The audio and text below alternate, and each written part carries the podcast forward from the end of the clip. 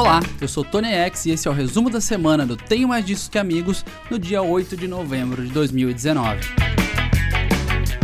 A gente começa o programa de hoje falando sobre a efervescente reunião do Rage Against the Machine, a lendária banda que misturou punk, hip hop, hardcore, letras políticas e muito mais em um caldeirão sensacional, surgiu de repente no Instagram postando uma foto dos protestos recentes no Chile e cinco datas de shows, incluindo dois no Coachella. De lá pra cá, falou-se muito sobre o retorno e até demos ontem a notícia de que a banda estaria negociando o turnê pela América do Sul em 2020.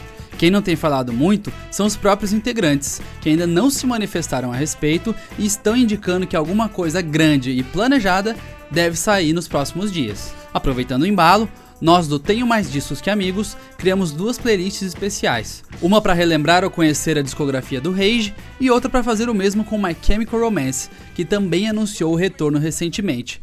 É só entrar lá em www.tenhomaisdiscosqueamigos.com e procurar pelas playlists.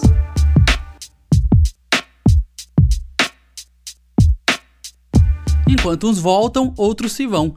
E a lendária banda brasileira Skank anunciou que está encerrando as atividades e fará uma turnê de despedida em 2020. Bastante sincero, o líder do grupo, Samuel Rosa, deu uma entrevista dizendo que a banda entrou em uma zona de conforto onde ele não quer estar, e aparentemente todos decidiram pelo fim de forma amigável. Você pode ler essa entrevista lá no Tenho Mais Discos. Outra banda que chegou ao fim foi o Prophets of Rage, Projeto recente que tinha os três membros do Rage Against the Machine que não atendiam pelo nome de Zack de la Rocha, além de integrantes de Cypress Hill e Public Enemy. O fim veio para que o Rage se dedicasse completamente ao seu retorno. Saiu o line-up por dia do festival Lollapalooza Brasil em 2020.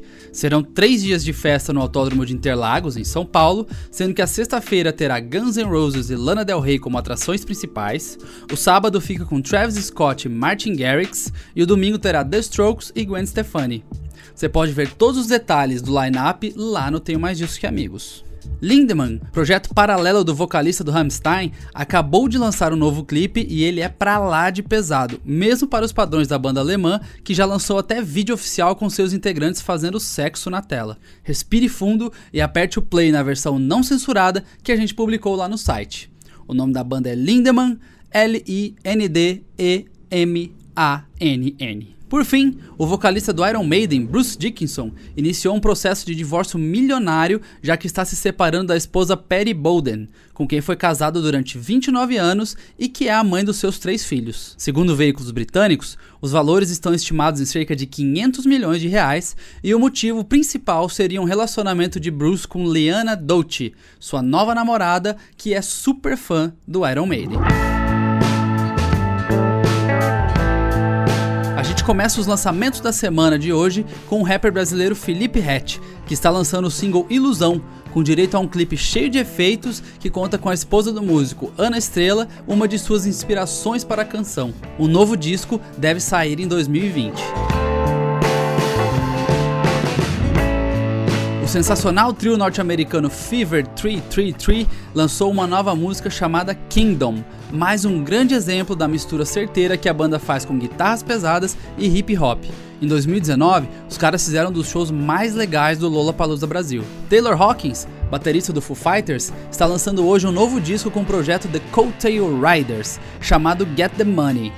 No álbum, ele conta com a participação de Dave Grohl, além de membros de bandas como Guns N' Roses, Eagles e The Pretenders. Essa semana saiu o primeiro single póstumo do talentoso George Michael, falecido em 2016 aos 53 anos de idade. This Is How We Want You to Get High é o nome do single que faz parte da trilha sonora do filme Last Christmas, a ser lançado nesse final de semana. A música tá lá na playlist oficial do Tem Mais Disso Que Amigos. É só procurar no Spotify que você vai encontrar. Por lá, a gente faz atualizações semanais com clássicos da música e lançamentos. Kelly Okereke, conhecido como vocalista da banda indie Block Party, está lançando hoje o seu quarto disco solo, 2042, o primeiro em dois anos. Por fim, a sensacional cantora britânica FKA Twigs, ou FKA Twigs, está lançando hoje o seu segundo disco, Magdalene, e há muita ansiedade em relação ao trabalho, já que a sua estreia em 2014 com LP1 ou LP1 foi considerada como um dos melhores discos da década.